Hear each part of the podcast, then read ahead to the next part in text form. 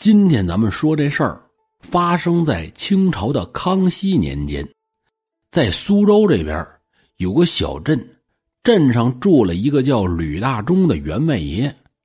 在他年轻的时候啊，家里不富裕，是干小买卖的。后来家里边媳妇给他生了一个儿子，取名叫吕仁旺。自从这孩子降生之后，过了几年，吕大忠就开始有钱了。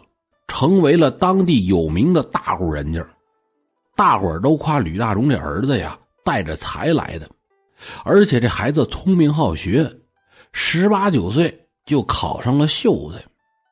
说这一天，吕仁旺和镇上的几个秀才相约去县学拜会老师去，结果吕大忠在家等儿子回来，一直等到了四更天。现在话说，就是凌晨一点之后了，干嘛去了啊？他不放心。嗯，对我找他去。我吕大忠提着灯笼，由打家里出来，往县城的方向走，正好路过一个大池塘。池塘的边上呢，有一座关帝庙。吕大忠就是一哆嗦，哎呀，我我怎么到这儿了？再看关帝庙的庙门，从缝隙里透出一丝灯光，哎，有亮光。再仔细一听，庙里有好多人说话呢，而且其中一个声音正是自己的儿子。他他不回家跟这儿干嘛呢？吕大忠走过去，从庙门的门缝往里看。只见里边是杯盘狼藉，酒气冲天，几个秀才一边喝着一边聊天呢。吕大忠听了老半天，这才听明白聊的是什么。清朝初期，这不实行文字狱吗？弄得读书人是人人自危。今天呢，这几个秀才去县学拜会老师，听说了这么一件事说有个叫徐俊的读书人。因为做的诗词当中有这“清风不识字，何故乱翻书”这么两句，朝廷就认定啊，徐俊毁谤朝廷，判了个斩立决。这群秀才从县城回来，已经都傍晚了。道上呢，买了酒菜，来到关帝庙这儿，先是趁着夜色焚香烧纸，遥祭冤死的文人，接着是借酒浇愁。喝着喝着，这就开始有人起哄出馊主意了。哎，我说各位啊，既然清廷如此残暴，我们何不反了他？你说这不喝多了吗？喝多了就怕有挑头闹事的，也是酒壮怂人胆。大家一听，群起响应。后来一商量，咱们这起事得用钱呢。哎，吕人王。你家是咱们镇上的首富，你出钱，你就是我们的大哥，你就是我们的首领。将来呢，就拥护你当皇上。就冲他们这几句话呀，这都不光是自己掉脑袋的问题，这是谋朝造反、祸灭九族的罪过。听到这儿，可把吕大忠吓坏了，大喊一声：“住口！”这一脚把门给踹开。屋里的这群秀才呢？一起指着吕仁旺，这是我们大哥，有事冲他说啊！我们走了，这就想跑，可是又一看呢，门口站着的是吕大忠，这又不怕了。哟，原来是太上皇来了，给您请安呐！把吕大忠气的呀！别废话，我告诉你们几个，你们也不想想明朝以一个国家的兵力财力。尚且难以抵抗大清的狼虎之师，你们几个文人想起事，这不就鸡蛋碰石头吗？吕大忠这伸手拉儿子，走，跟我回家，咱们不掺和，钱咱有了，谁要造反谁反，跟咱没关系。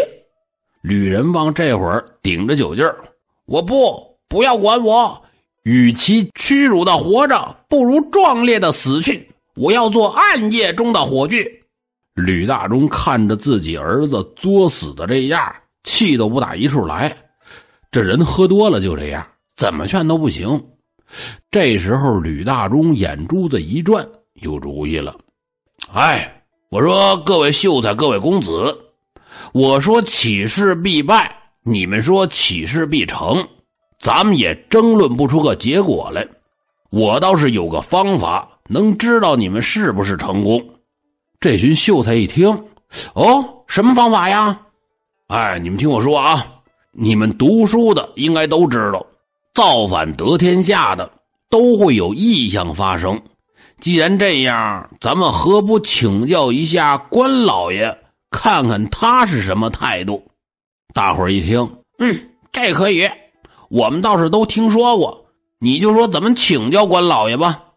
吕大中眼珠一转，嗨，请教这好办啊！关老爷两边站的，这不是关平、周仓吗？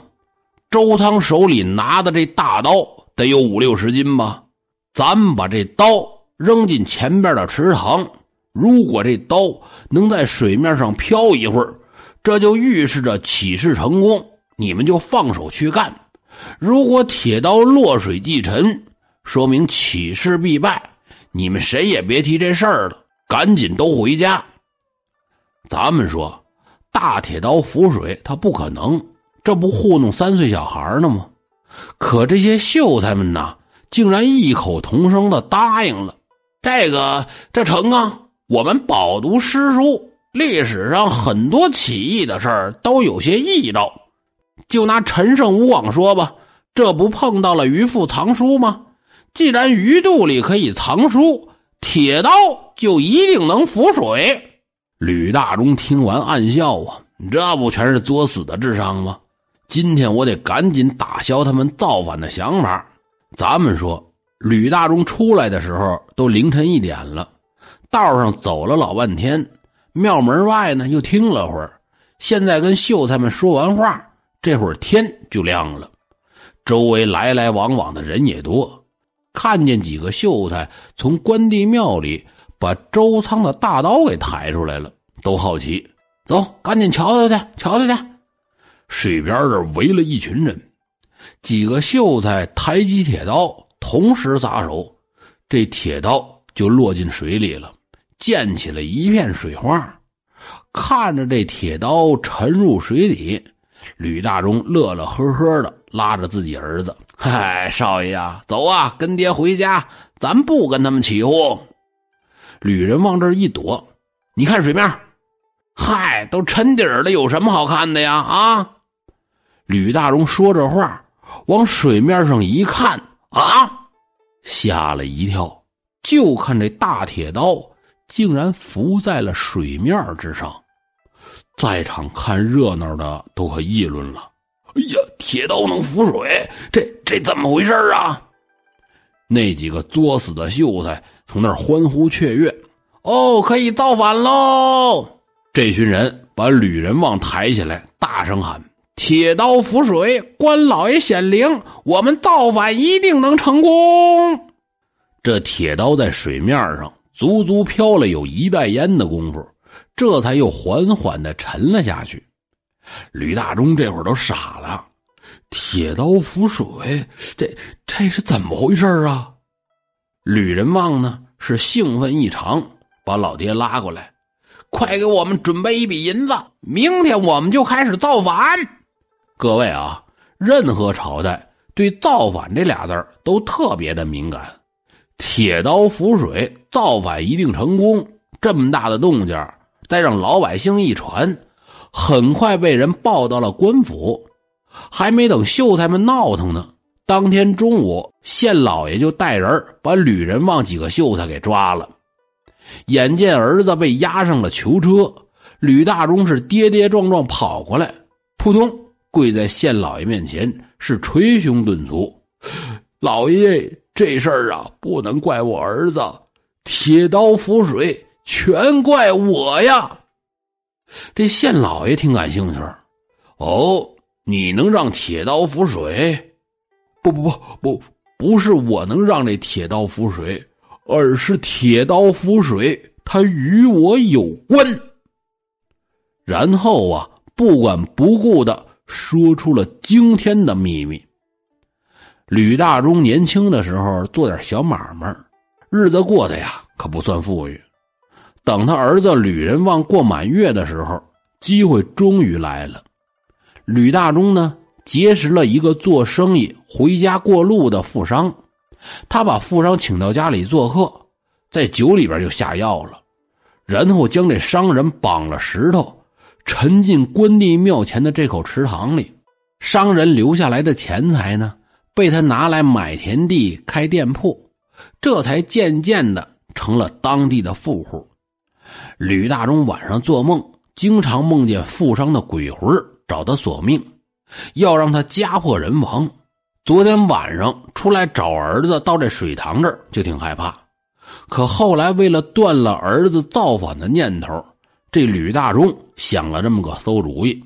按照常理说，铁刀是不可能浮水，应该是水下有一个冤魂，有一个屈死鬼。那屈死鬼使尽全力，双手托举，铁刀能不浮水吗？吕大忠跟县老爷说完这事儿，正巧一阵北风吹过，老爷就觉得是毛骨悚然。嗯，你说的这是真的吗？还有，回老爷话都是真的。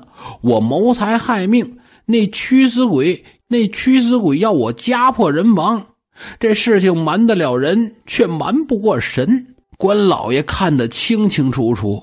事到如今，我心里堵得难受，再不敢隐瞒，原原本本全部坦白，该打该杀，全凭县老爷做主。只求您放了我儿子。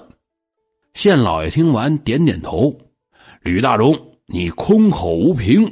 不好定罪，等找到证据再说。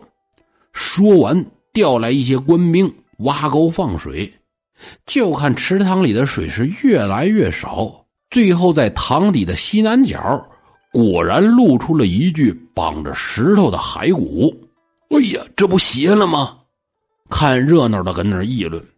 知县也觉得关老爷果然灵验。铁刀浮水，原来是要为这驱死鬼报仇。县老爷这才吩咐手下：“来呀，拿下吕大忠，亲自画押。”话音刚落，这时候水塘里的水彻底放干了，又一个奇迹出现在大家的眼皮子底下。早晨扔下的铁刀，原来不偏不倚的落在一只乌龟的后背上。这乌龟是特别的大，看到这些，县老爷放声大笑：“哈哈，大家都看到了吧？这磨盘大的乌龟，足可以托起这大铁刀。也就是说，所谓的铁刀浮水，并不是冤魂托举，更不是关老爷显灵，而是这乌龟所为。吕大忠之所以坦白交代，一是他做贼心虚。”二呢，是他救子心切，因此本官奉劝大家不做亏心事，不怕鬼敲门。至于吕仁旺这帮秀才，既然有了反叛朝廷的举动，那是谁也救不了的。吕家父子被先后正法，落了一个家破人亡。好了，各位，今天的故事就讲到这儿，咱们下期节目见。